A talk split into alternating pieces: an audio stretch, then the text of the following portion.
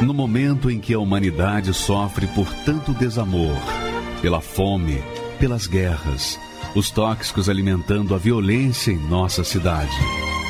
Esta emissora traz até você momentos de amor, paz e alegria, através de um programa feito com carinho para o seu coração.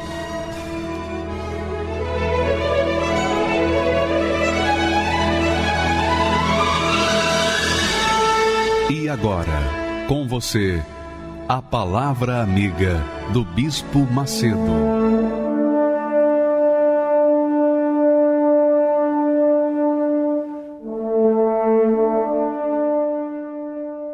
Olá, meus amigos, todos sejam abençoados pela palavra de Deus. Todos os que creem na palavra de Deus sejam abençoados.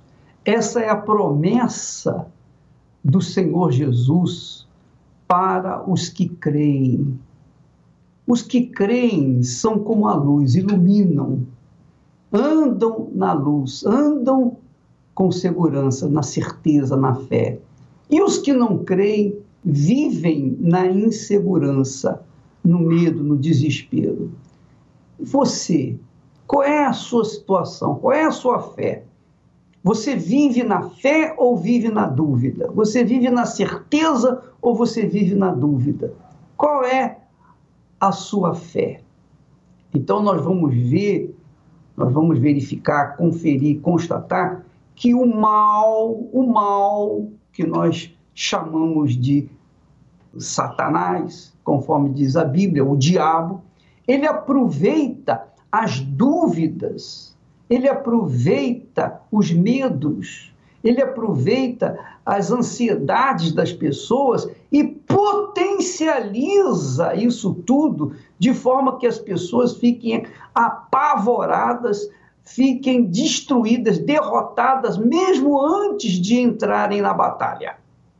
Pois nós vemos que o mesmo já não acontece com os que creem. Os que creem na palavra de Deus são salvos. Somente os que creem são salvos. E aí está a diferença entre a luz e as trevas. Os que creem são a luz, os que não creem são as trevas. Os que vivem na dúvida são trevas, andam nas trevas. E tudo que fazem, tudo que escolhem, dá para trás. Por quê? Porque escolhem no escuro. Agora, quando a pessoa está na luz, ela está na fé. Ela vive na fé, na certeza de que Deus é com ela. Aconteça o que acontecer, Deus é com ela. E tudo que acontecer com ela é para o seu próprio bem. Essa é a fé que a Bíblia se nos passa. Aliás, nós temos o apóstolo Paulo fala sobre isso, dirigido pelo Espírito Santo. Ele diz que é Deus. Olha só o texto sagrado. Ele diz porque Deus é o que opera, é o que opera em vós tanto o querer como o realizar. Tanto querer como o realizar.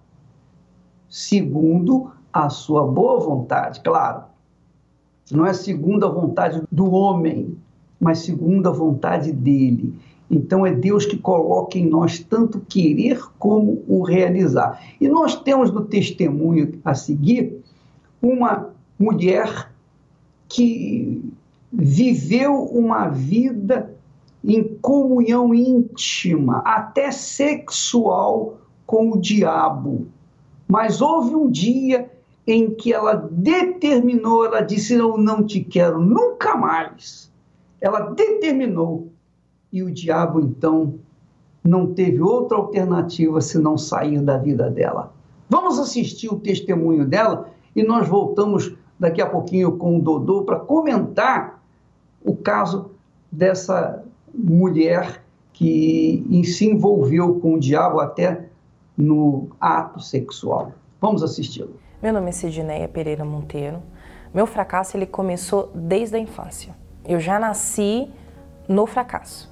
É, os meus pais biológicos não me quiseram porque a minha mãe era uma prostituta. Ela já tinha tido vários outros filhos e nenhum ela tinha criado. Comigo não foi diferente. Um outro casal me pegou para criar e eles desde muito cedo já se viu os encostos. Era o que eles conheciam. né? Era a fé que eles tinham.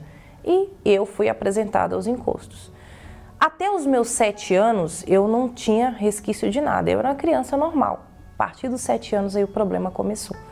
Eu, era, eu tinha desejo de suicídio, eu ouvia vozes, eu ouvia vultos. E fora quando de noite eu ia dormir e eles me enforcavam.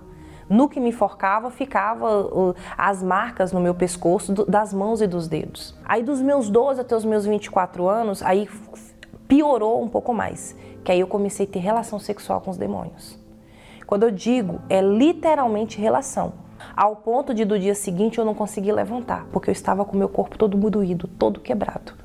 Porque o peso, você sente o peso, um peso enorme em cima de você, todas as noites. Isso começou nos meus 12 anos. Eu colocava o meu rosto no travesseiro para ninguém escutar eu chorando. Ô, Dodô, por favor, então, você que, que esteve, que trabalhou com os espíritos, com as entidades, com os guias, quantos anos? 20 anos, bispo. 20 anos você deu, perdeu com os espíritos. Você já, obviamente, deve ter ouvido falar de pessoas que tiveram relações sexuais com os espíritos. Você já teve essa experiência ou você sabe dessa situação? Bispo, eu mesmo já tive, né? É mesmo? Eu mesmo já tive. Quando eu e minha esposa, que está aqui comigo, né, a gente dormia, esse espírito, que é chamado uma pombagira, ela dormia entre mim e a minha esposa. E eu tinha sexo com ela, tanto que houve uma cerimônia comigo e com, com esse espírito na encruzilhada à meia-noite. Foi o meu casamento com ela. Então eu mesmo já tive várias vezes relações sexuais com as entidades mas é, realmente é sensível. Por exemplo, no caso dessa mulher, ela disse que pela manhã ela, ela ficava prostrada, ela tinha as marcas, ela sentiu o peso, o peso do diabo no seu corpo. Você sentiu isso também? A pessoa, bispo, no caso ela, como teve relação com o espírito masculino, então a mulher ela pode acordar sangrando, machucada, porque essa entidade, essa entidade, no caso, que é o marido dessa pombagira, então vai machucar a mulher. No caso, eu Como tinha se fosse sexo... um homem.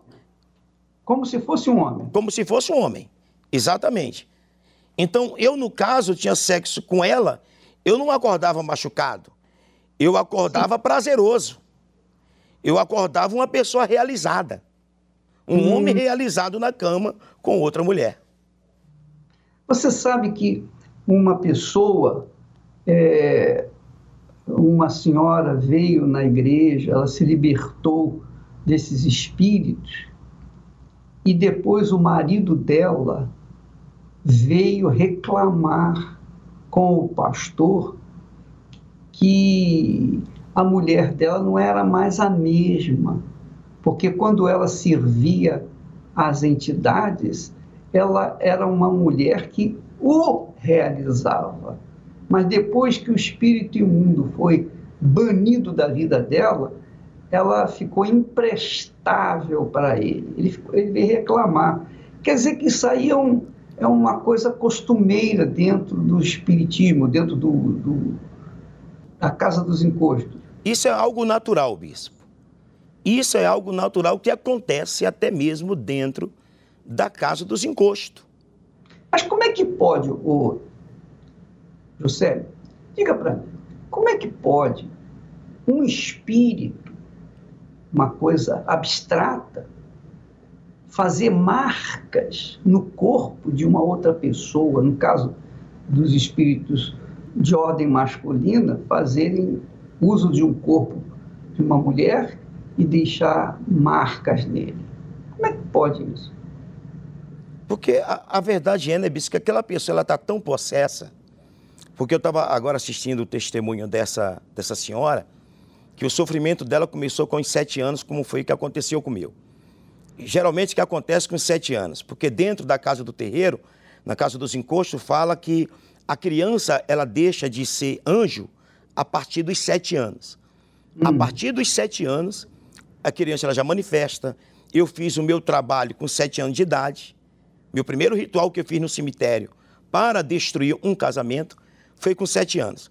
Então a pessoa ela está tão possessa, ela anda tão possessa que a própria entidade ela se materializa na vida dela.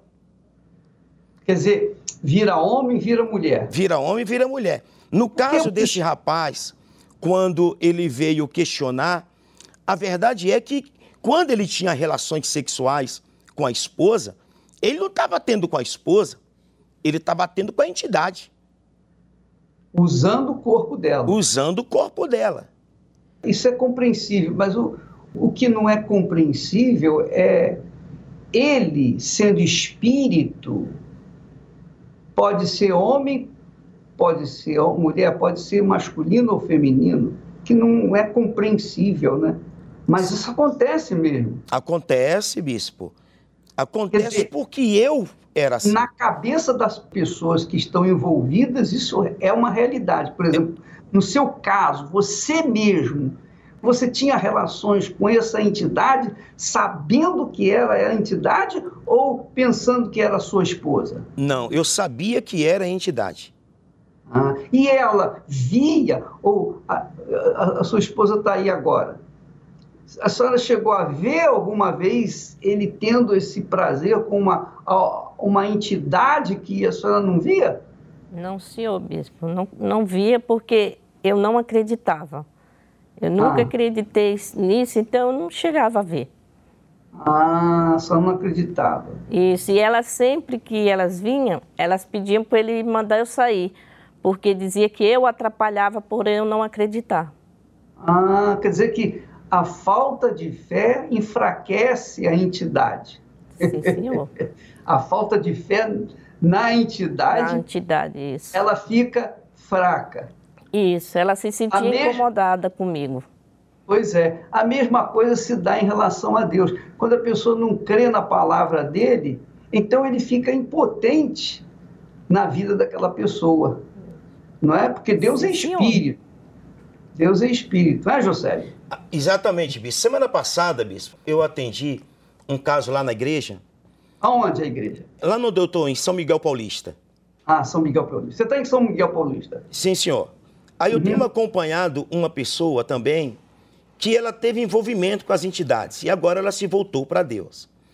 E ela me mostrou o corpo dela, os braços, o pescoço, todo marcado que ela disse que teve relações sexuais a noite toda com a entidade. Caramba! E ela a servia as entidades. E agora ela se voltou para Deus.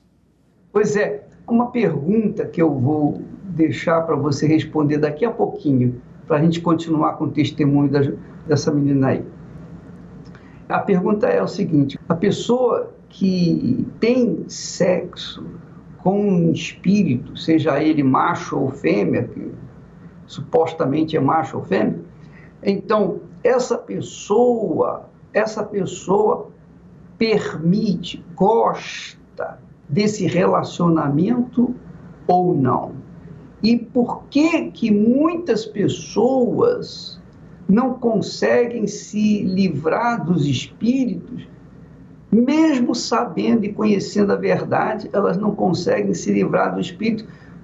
Eu queria saber se essas pessoas não conseguem se livrar dos espíritos porque elas gostam desse relacionamento sexual à noite. Bem, daqui a pouquinho você vai me responder. Vamos assistir, vamos continuar assistindo o testemunho dessa jovem mulher, porque é muito forte o testemunho. A partir dos sete anos, ela começou a desenvolver do mesmo jeito que você. Vamos assisti-lo e voltamos já já. Sério. Porque o buraco era imenso. E o desejo de ela ficava assim, se mata, se mata que isso acaba. É, eu vim embora do interior de Minas para São Paulo e aqui eu conheci um rapaz. E eu me casei com esse rapaz. Eu falei, não, agora acabou meus problemas, né? Agora eu, eu, eu consegui alguém que realmente goste de mim. Esse homem me traiu com outro homem. Ali foi uma dor que eu nunca tinha sentido na minha vida foi foi no, se a, parece que a, duplicou, triplicou a dor que eu sentia quando os demônios me estupravam. Que eu digo hoje que era um estupro, porque não era permitido para mim. Eu não conhecia a verdade. Eu me separei e eu perdi meu emprego por causa disso, né? Porque ele ia dentro da empresa tentar me matar, aí o dono da empresa pegou e me mandou embora. Era um trabalho que eu amava e eu fui morar num cômodo. E eu fiquei na miséria. Aí eu lembrei da, da gerente dessa empresa que eu trabalhava, ela tinha me feito um convite. Aí naquele sábado, sete e meia da noite, eu nunca me esqueço o dia. Nunca me esqueço. Foi no dia 5 do 1 de 2006, sete e meia da noite. Eu saí, falei, hoje eu vou. Eu falei pra ela assim, eu não sei aonde é que é. Ela falou assim, ó, fulano, tem uma menina aqui que ela mora lá perto, ela vai te levar. E ela me levou, sentei no último banco. Logo em seguida a reunião começou. Aí ele começou a falar. O meu, a igreja não estava muito cheia. Eu fiquei meio assustada, porque assim, ele já subiu assim com todo o gás, assim, falando já, sua vida vai mudar. Eu falei, como que ele sabe? Ele nem sabe, não tem nem noção do que está dentro de mim, de como que eu tô aqui dentro, da destruição que está aqui dentro de mim. Ele nem sabe o quanto eu já sofri, o quanto eu já gemi. Eu não tinha ninguém para contar. Aí quando ele, ele subiu, ele falou o seguinte assim, ó, nunca me esqueço desse dia. Ele pegou e falou assim que às vezes você hoje, dentro de você tem um buraco. Dentro de você, você é a pessoa mais triste desse mundo. Mas se hoje você entregar a vida para Deus, fazer um pacto com Ele, nunca mais você vai sofrer. Colocaram a mão na minha cabeça e fizeram uma oração. Saiu aquele peso. Eu pensei assim comigo, lá adiante, eu não entendi nem o que ele estava falando depois, eu pensei assim com a minha cabeça. Eu falei, nossa, se uma mão que colocaram saiu peso, imagina se ele colocasse duas. Ai, eu fui tão feliz. Eu fui tão feliz aquele dia. Tinha saído peso, tinha saído aquela dor que estava na minha alma. A dor da alma saiu. Sabe, o desespero, o desespero do suicídio, acabou. Eu cheguei na minha casa, né? E eu falei, a partir de hoje eu vou mudar essa situação. Quando eu abri a Bíblia para ler, caiu lá no livro de João, numa passagem que falava assim: Tudo quanto pedires ao Pai, em nome do Filho, ele vos fará. Pedi e recebereis para que a vossa alegria seja completa. E eu fiz uma oração diante do espelho. Falei, olha que diabo, a partir de hoje nunca mais tu entra dentro de mim. Acabou o seu reinado na minha vida, acabou o seu reinado no meu corpo, acabou. Eu quero ser outra pessoa. Eu quero conhecer verdadeiramente o Senhor da minha salvação. Eu falei, agora é, eu preciso ir mais fundo. E aí começou a minha busca. Era quarta-feira e domingo. E eu fazia propósito. Eu falava, Deus, eu preciso te conhecer. O Senhor não falou para mim que se eu pedisse o Senhor me para que a minha alegria fosse completa, então eu quero essa alegria completa. Tem que ser completa, tá faltando alguma coisa. Eu não sou completa. Dentro de mim já não tem mais demônios, mas eu preciso do Senhor. Se o Senhor não entrar dentro de mim, do que, que adianta tudo isso? Do que, que adiantou tudo isso? Eu chegar aqui, eu, eu não adiantou de nada. Eu quero te conhecer. E aí eu fui buscando eu fui buscando, eu fazia os meus propósitos, fazia minhas orações, eu levantava na madrugada, eu orava, eu jejuava, eu me humilhava. Eu sabia que eu não era nada, mas ao mesmo tempo que eu sabia que eu não era nada, eu sabia que eu era importante para ele. Naquele banco que eu cheguei aquele dia, naquele sábado, desesperada, que eu só pensava em suicídio. Naquele banco do desespero foi o melhor dia da minha vida. Foi o dia da minha maior alegria. Aí quando o pastor começou a busca, eu falei, é aqui nesse banco que eu vou ficar. É aqui que eu vou buscar.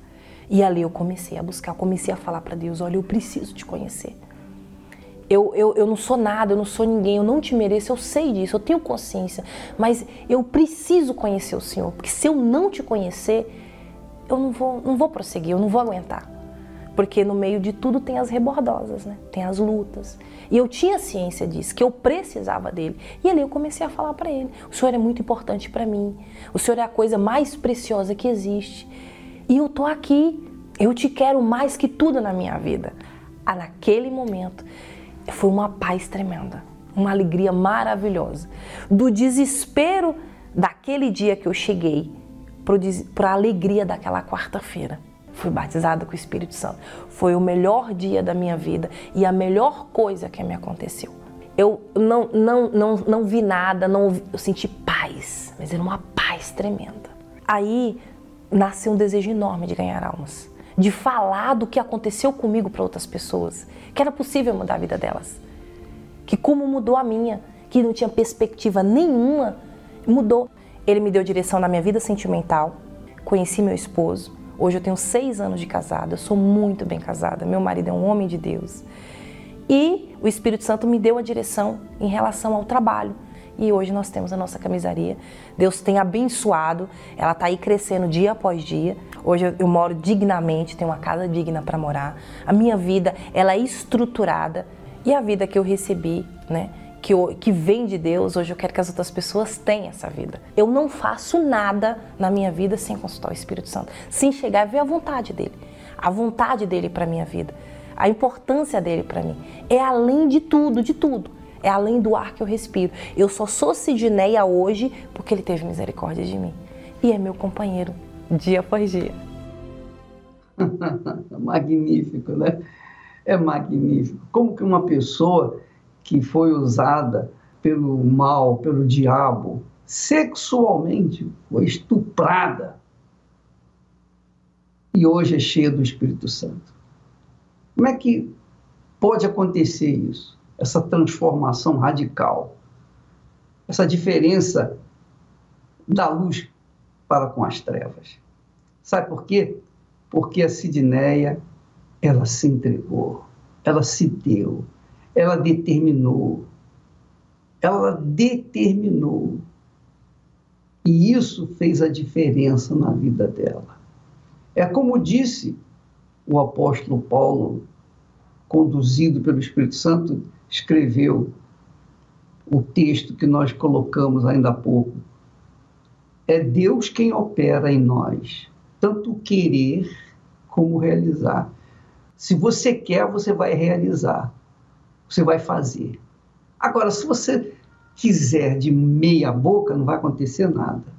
A pessoa, para se livrar das hostes do inferno, para se livrar dos espíritos imundos, para se livrar das bruxarias, feitiçarias, das mazelas desse mundo, ela tem que determinar, ela tem que querer, da mesma forma como uma pessoa que é apaixonada por outra, faz qualquer negócio para ter a outra do seu lado, junto consigo, assim também tem que acontecer com as pessoas que querem o Espírito Santo, que querem deixar o espírito da sujeira, o espírito da imundícia, para se abraçar com o espírito do Altíssimo. Então, tem que haver esse querer, tem que haver essa entrega, tem que haver essa renúncia, tem que haver essa dedicação perfeita. Não pode haver divisão, não pode ser 99%, tem que ser 100%, ou tudo ou nada. Então, minha amiga e meu amigo, você que está envolvido na bruxaria, na feitiçaria, na magia, ou se não está envolvido nisso tudo, você está envolvido numa paixão que você conserva dentro de si e você sabe que é uma paixão proibida, é uma paixão errada. Então você tem que deixar essa paixão, você tem que sacrificar essa paixão, você tem que sacrificar esse amor, entre aspas, para se apegar ao amor verdadeiro, aquele que deu a vida dele, que morreu por você. Quando há essa disponibilidade, disposição, então o Espírito de Deus vem ao encontro da pessoa e faz dela uma nova criatura, como foi o caso da Sidneia. Então, o Juscelio, fala com a gente aqui eh, a respeito dessa situação, aquelas perguntas que eu fiz, aquelas duas perguntas que eu fiz, como é que acontece? Como é que você eh, diria, na sua experiência com as entidades? Bispo, existe pessoas que ela tem relações sexuais com as entidades e ela gosta. Eu conheci pessoas que ela tem relações sexuais com as entidades e ela gosta daquela situação. Ah, então é por isso que ela não, não entrega a vida para Jesus. É o que o senhor acabou de falar, é o querer. O querer depende da pessoa. Porque a pessoa ela tem consciência. Como eu tive consciência, como essa senhora acabou de dar o testemunho. E e o direito de escolha é da pessoa. É a pessoa Você... que vai escolher o que ela quer para a vida dela. Você, então... que, desculpa é, interrompê-lo, porque tem certos ganchos que eu não posso perder a oportunidade, não esqueça. Você também teve esse dia limite, quando você disse: nunca mais, Satanás, você vai usar a minha vida. Não foi isso? é quando eu cheguei, eu lembro a oração que eu fiz no pé do altar. Ah. Uma igrejinha simples. Eu dobrei meus joelhos no pé do altar e eu falei para Deus. Eu falei assim: se o Senhor não me libertar, o Senhor vai me matar. Mas voltar para o terreiro eu não volto mais. Ser pai de santo eu não vou ser mais. E foi naquele dia que a minha vida começou a mudar. Quer dizer, você determinou. Foi eu que e determinei. Quer dizer, ali no altar você abandonou a vida de pai de santo, você sacrificou a vida de pai de santo para ser um servo, um filho de Deus. uma vida de mentiroso, uma vida de adúltero, uma vida de enganador, que tudo isso eu era. Eu era um adúltero porque eu traía minha esposa, eu era casado com a minha esposa e tinha três mulheres casadas na rua, tanto que elas iriam me buscar na porta da minha casa. Eu era uma pessoa extremamente nervosa, orgulhosa, sentia gosto de sangue todos os dias na minha boca, eu tinha vontade de matar. Então, tudo isso, depois dessa oração que eu fiz no pé do altar, bispo, dentro de mim existiu uma paz. Uma voz falou comigo, no pé do altar. E daquele dia em diante, eu tive forças para lutar. Eu não olhei para nada, eu não olhei para o obstáculo, não olhei para deserto, lutas, como nós falamos, que surgiu, mas eu tinha feito um voto com Deus, que eu não Agora... sairia dali do mesmo jeito. E não saiu? Não. Então, mas a sua esposa, como é o nome dela? Desculpa. Isabel, bispo. Em Dona Isabel. Senhor. Quer dizer que, que enquanto seu marido era mulherengo, tinha amantes do lado de fora, era nervoso, era um homem do mal, enquanto seu marido era um pai de santo, a senhora não reclamava da sua fé, da fé dele. Mas quando ele se entregou para Jesus, a senhora começou a persegui-lo ao ponto de colocá-lo para fora de casa, é isso? Sim, senhor bispo, porque eu, eu não acreditava naquilo, né? E eu pensei que ele não estava indo para a igreja, porque eu já não acreditava mais nele. Eu pensei que ele estava com amantes e mentia para mim, porque ele sempre mentiu para mim. Então eu dizia, quando ele chegava à tarde, eu não acreditava que ele estava na igreja. Aí por isso que eu falava, então vá dormir com o pastor, você estava com o pastor. Então todos aqueles encostos que tinha, que eu não acreditava, que saiu dele, então veio tudo para mim, porque eu passei a ser uma pessoa que nem eu mesmo conhecia. Eu passei a ser ignorante com ele, eu passei a jogar as coisas, as comidas fora para ele não comer, porque ele dizia que ia para a igreja, eu não acreditava. Tanto que quando, para mim, ir para a igreja, eu segui ele. Eu segui ele para ver se realmente ele estava indo para a igreja. E eu não sabia disso não, bispo. Eu vim saber depois que ela me contou. Eu lembro, não sei se você está lembrada, que quando eu falava para ela que eu ia para a igreja, aí ela falava assim: "Você vai nada? Você vai nada para a igreja? Ou você cansou agora das das do mundo, das que você fazia lá no terreiro e agora você foi buscada na igreja também?" Lembra disso? Sim, sim. Lembro sim. Quer dizer que quando a pessoa não tem a luz da fé no Senhor Jesus, ela é cega, completamente ignorante e não tem um tino do que fazer senão ser guiada pelos espíritos das trevas. Quer dizer, virou os santos que estavam com você, quer dizer, os guias que estavam com você, Eusébio, agora estavam com ela naquela oportunidade. E o que mais eu recebia, bispo, eu lembro quando eu chegava da igreja, eu estava até comentando lá na igreja que nós estamos agora, que nós estávamos falando de casamento, e eu estava dando um exemplo nosso. Quantas vezes ela está aqui de testemunha que eu chegava da igreja e eu encontrava ela na rua jogando bola. Que a, isso? A minha esposa nunca tinha vestido short curto, bispo. Nunca.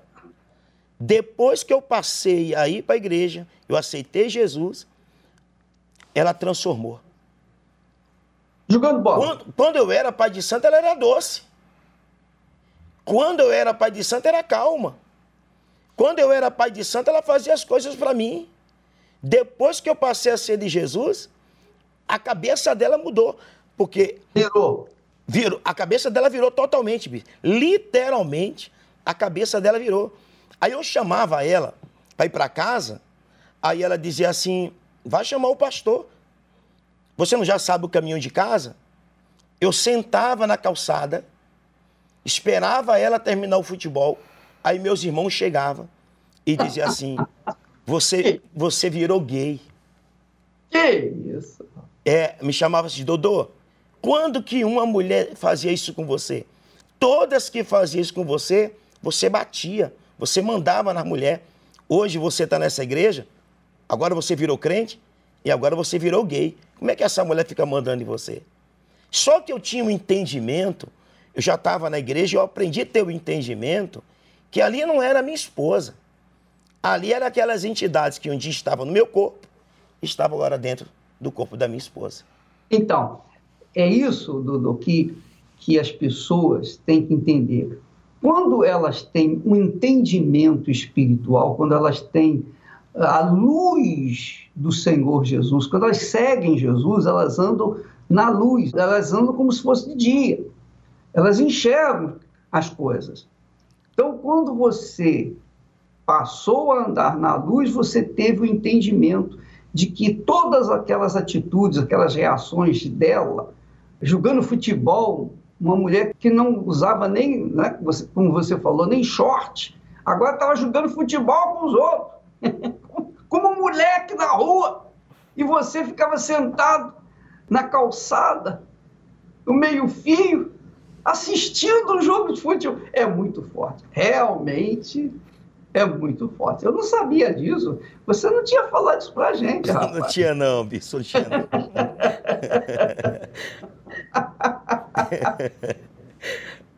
Você não era mole não, hein, minha filha? Não, senhor bispo. Depois... Você tem consciência? Você, você se lembra disso? Lembro, sim, senhor bispo. Lembro muito bem.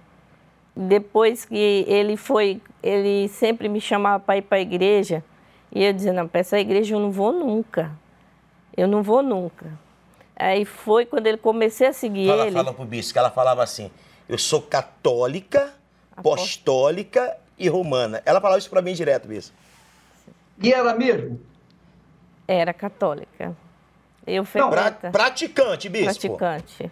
Coroinha mesmo. Já estava fazendo, ah. na época que ele entrou na igreja, eu estava fazendo catecismo para ter uma madrinha de catecismo. Mas como é que uh, os espíritos se apossaram do seu corpo, da sua mente, mesmo sendo católica, apostólica romana? Como é que pode isso? Pois Porque é. Os espíritos só têm poder sobre as pessoas que não têm fé no Senhor Jesus Cristo, no Deus vivo, na palavra de Deus. Então, como é que pode?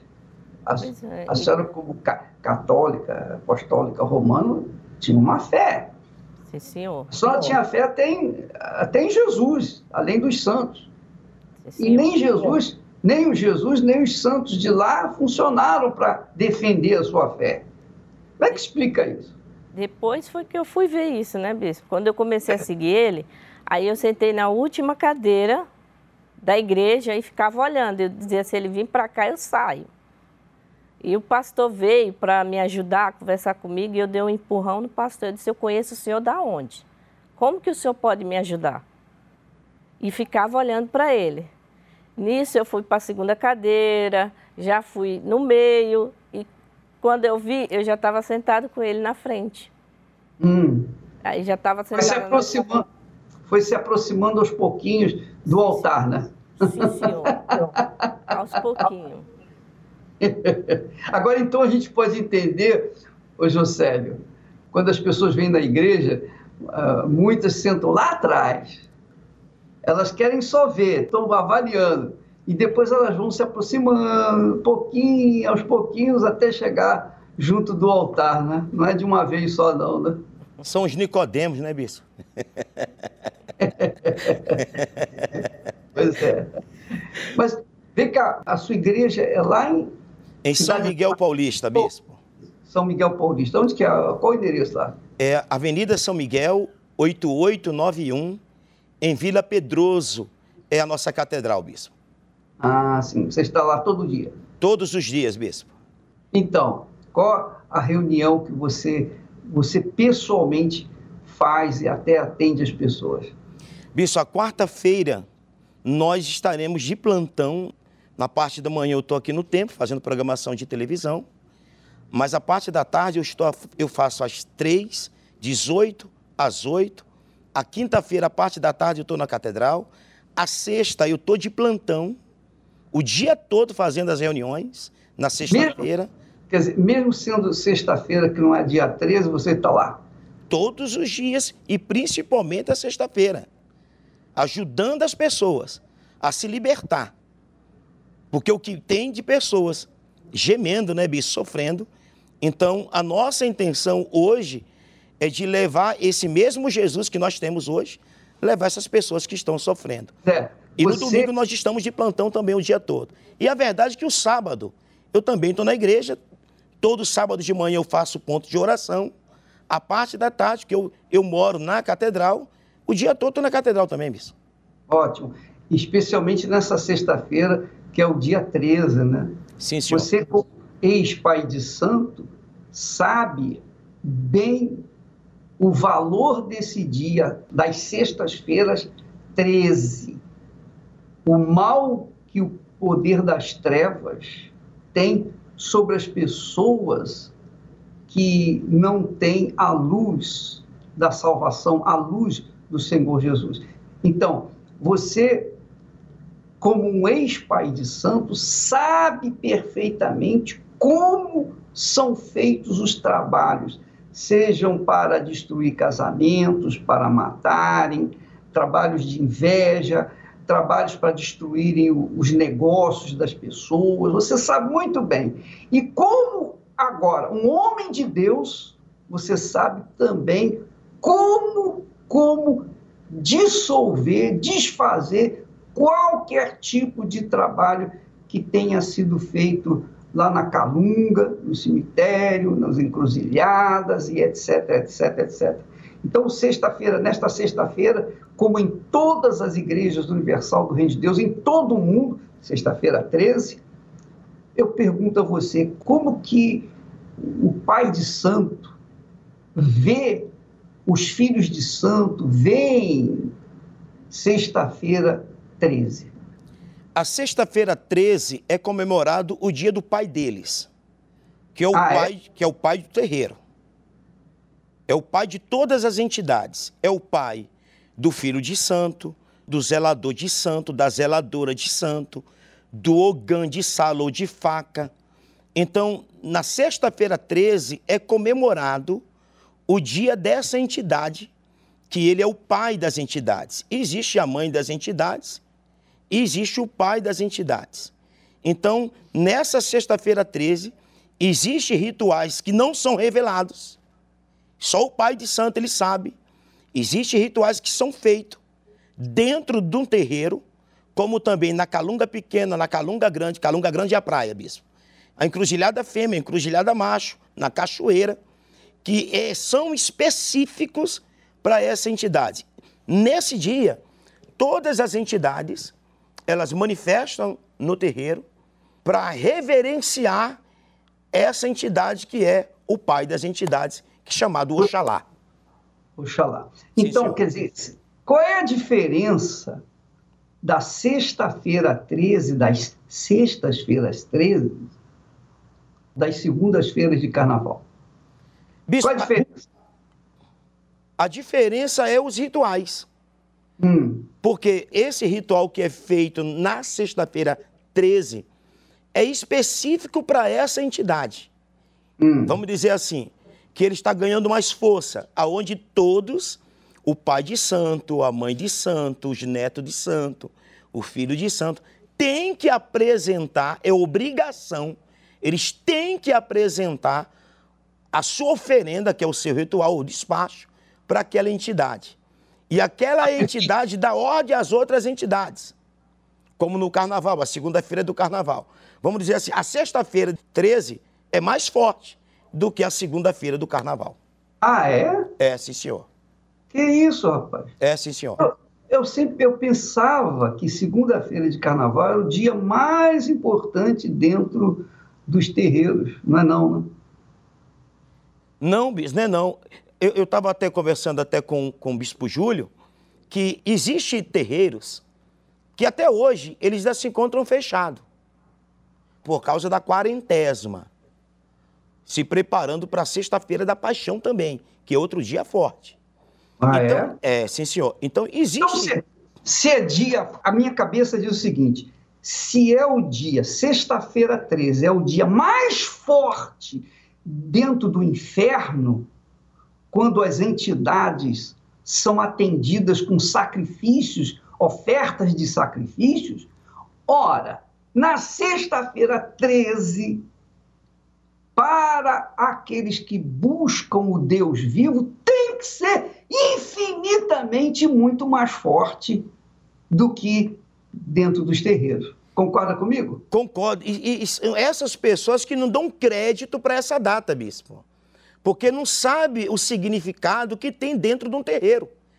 Então, essa pessoa que está nos assistindo agora, você que é um cristão, você não tem a noção do que é feito dentro da casa dos encostos. Você tem que ah, colocar toda a sua força. O que você não pode faltar é sexta-feira 13 numa igreja, bispo. Mas então, meu camarada, Nesta sexta-feira 13, eu vou estar aqui em Pompa, no BIT, também fazendo à noite a reunião. Ah, eu quero estar na guerra, eu quero estar na guerra, vou lá. Não é costume meu, não, mas eu vou lá. Eu vou estar juntamente lá com o pastor Willon, também o bispo Márcio, nós vamos unir a nossa fé para fazer um, uma, um descarrego na vida das pessoas que foram vítimas de uma sexta-feira 13.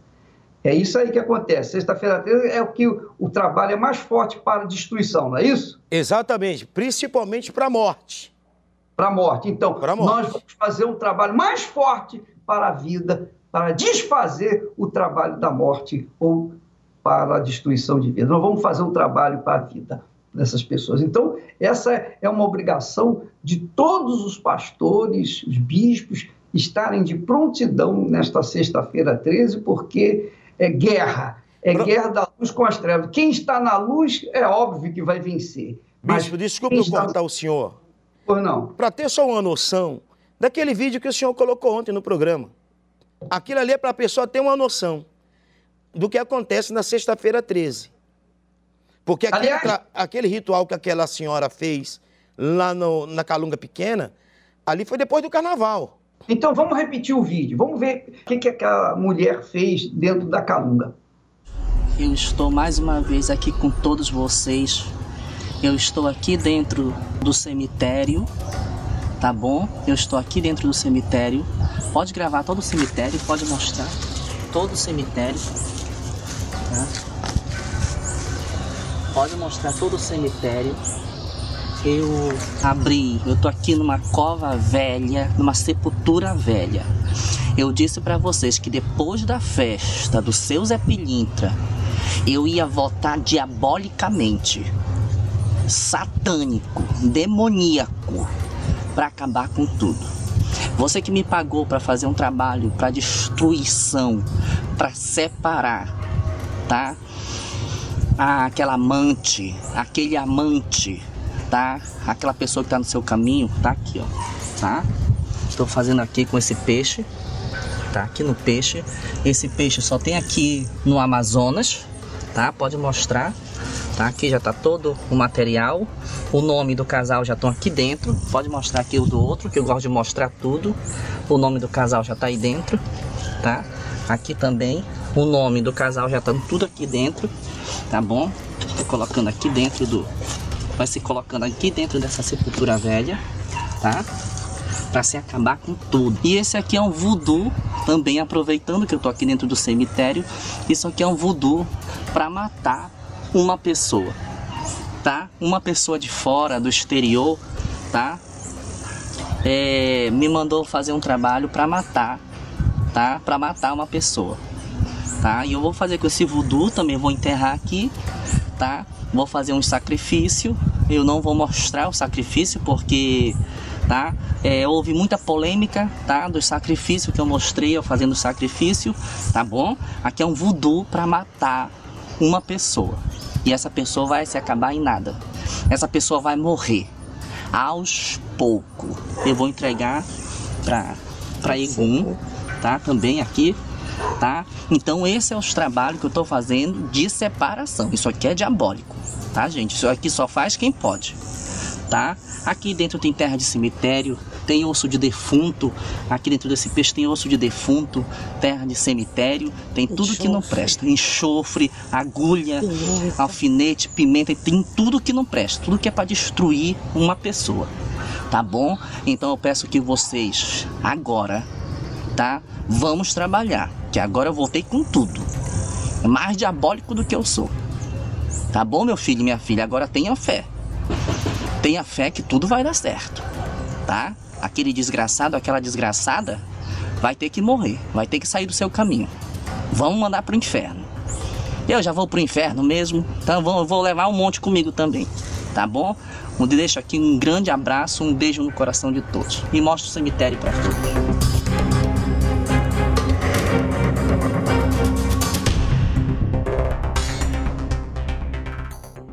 Esse é o chamado beijo da morte. Ela manda um beijo pro coração de todos. Eu não quero esse beijo, vai pro inferno esse beijo. Minha amiga, meu amigo, essa é a situação. Nesta sexta-feira, 13, nós estaremos de prontidão. Toda a igreja, todos os servos, todos os pastores, auxiliares, pastores, bispos, obreiras, obreiros, todos, nós estaremos de prontidão o dia inteiro para que você seja livre de todo esse inferno. Então, Josélio, nós estaremos de volta amanhã aqui novamente e eu conto com a sua presença para que a gente possa continuar divulgando a verdade e desmascarando a mentira. Um sim, abração para sua esposa, para você também. Sim, senhor bispo. Deus abençoe Deus... o senhor também, bispo. Então nós vamos agora entrar em oração Vamos unir a nossa fé com o bispo da sua cidade, do seu estado, do seu país. Vamos falar com Deus em nome do Senhor Jesus. Elevo os meus olhos para os montes, de onde me virá o socorro. O meu socorro vem do meu Senhor criou os céus e a terra. Não deixará que o teu pé vacile. O Senhor é quem te guarda. Não dormirá o guarda de Israel, pois ele é o teu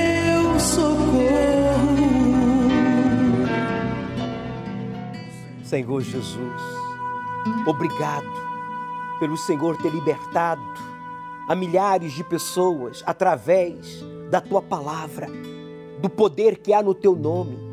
E agora, aonde quer que esta pessoa esteja, sofrendo, chorando, ele vai receber agora o toque. Sim, o toque das tuas mãos. Meu amigo, coloque a sua mão direita sobre a minha mão agora. Você que está no hospital, você que está em casa, no carro, coloque a mão sobre o seu rádio receptor. Você que quando assistiu essas imagens, você começou a tremer, você começou a suar, a transpirar, você sentiu ódio do bispo, do ex-pai Dodô, você sentiu uma ânsia de vômito, você sentiu um mal-estar. Eu repreendo o encosto, que quer te matar. Eu repreendo a você encosto da depressão, encosto da doença incurável que quer matar este homem, esta mulher, como matou o pai, matou a mãe, com uma doença incurável, um tumor, um sangramento, uma infecção. Eu te repreendo, encosto. Solta, solta este corpo, solta esta mente, solta esta vida, porque esta alma foi comprada no Calvário com o sangue de Jesus. Eu repreendo o pensamento de morte, de separação. Eu repreendo o encosto que tem impedido esta pessoa de chegar ao Templo de Salomão, de chegar à Igreja Universal mais próxima da sua casa. Ele passa na frente e não consegue entrar. Ele procura e não acha. É você que está aí, encosto da cegueira. Eu te repreendo e te ordeno. Diga, amigo, amiga, sem medo, em nome de Jesus, todo mal, diga, saia! Respire profundo. Você recebe os primeiros socorros aí agora, em casa, no hospital, na prisão, na sua empresa, aonde quer que você esteja. Diga para Jesus: Jesus, eu não estou só. O Senhor está aqui comigo. O Senhor ouviu o meu pedido. Eu disse, Senhor, se Deus existe, se o Senhor existe, se Jesus está vivo, me dá uma luz, me dá uma direção, me mostra onde ir, o que fazer. E o Senhor falou comigo. Ele falou com você, meu amigo, através da sua palavra, através dos seus servos, através do caso verídico desta mulher que foi abusada desde os sete anos, sexualmente, emocionalmente, espiritualmente, psicologicamente, pelos encostos. Assim como Deus, o Senhor Jesus, livrou esta mulher da morte e deu a ela oportunidade. O Senhor dá agora para esta pessoa que recebeu o diagnóstico de uma doença incurável, que foi abandonado, que perdeu tudo, esse empresário que está humilhado, envergonhado.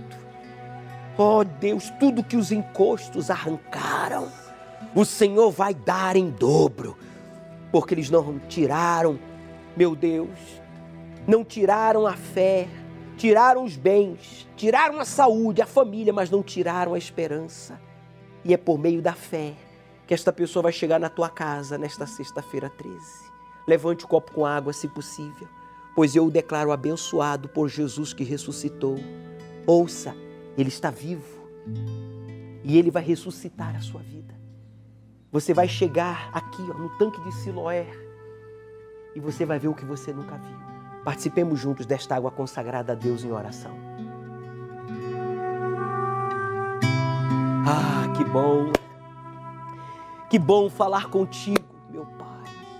Receba a coragem, meu amigo, para obedecer a palavra de Deus. Entregue-se a Ele. Diga: Eu sei que eu errei, eu sei que eu fiz o que eu não devia. No meu desespero, eu busquei em pessoas, em coisas, em lugares, em rituais, em religiões, aquele que esteve sempre tão perto de mim, mas que eu recusava. Mas agora eu me rendo a Ti, Jesus. Diga, eu me entrego. Já que o Senhor se entregou por mim, eu me entrego a Ti. E a partir de hoje eu vou te buscar e vou te servir em novidade de vida. Amém. Graças a Deus. Ele ouviu a sua oração. Ele viu a sua aflição, meu amigo. A partir de hoje tudo será diferente. Deus vai começar a escrever uma nova história se realmente você se entregou, então você vai dar as costas para o passado, vai parar de dar desculpas, que eu não posso, que eu não sei, que eu não tenho, que é longe, que falaram isso, que falaram aquilo. Você vai se fazer de surdo para tudo isso e vai focar os seus olhos no altar do Deus vivo, porque é para lá, ó. É para o tanque de Siloé que nós vamos neste domingo deixar a nossa fotografia para ser lavada nas águas que representa o próprio Senhor Jesus, as águas do tanque de Siloé, para você ver o impossível acontecer. O Senhor é quem te guarda, é a tua sombra direita guarda tua alma, te protege contra o mal. Ele guarda a tua entrada e a tua saída, desde agora e para sempre. O Senhor é quem te guarda, é a tua sombra direita. Ele guarda a tua alma, te protege contra o mal. Guarda a tua entrada e a tua saída, desde agora e para sempre.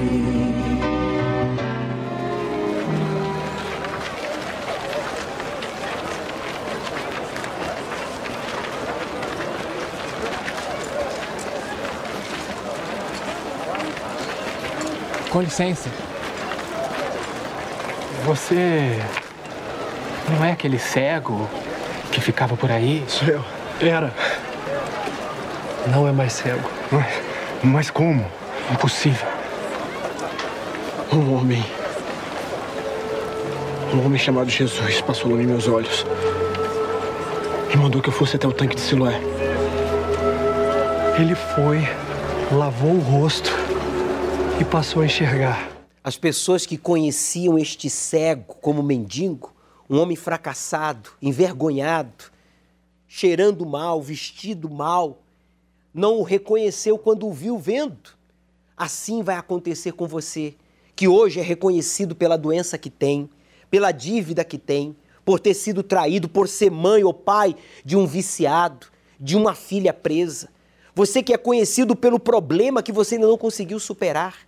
A partir deste domingo, dia 15, quando você coloque no altar os seus olhos, a sua vida por meio do seu sacrifício voluntário, então você vai mostrar para Deus o que ele nunca viu. Você vai mostrar para Deus o que ele nunca viu. E, consequentemente, você vai ver também o que você nunca viu de bom: a saúde, a prosperidade, a família unida, a vida sentimental realizada e, sobretudo, o batismo com o Espírito Santo.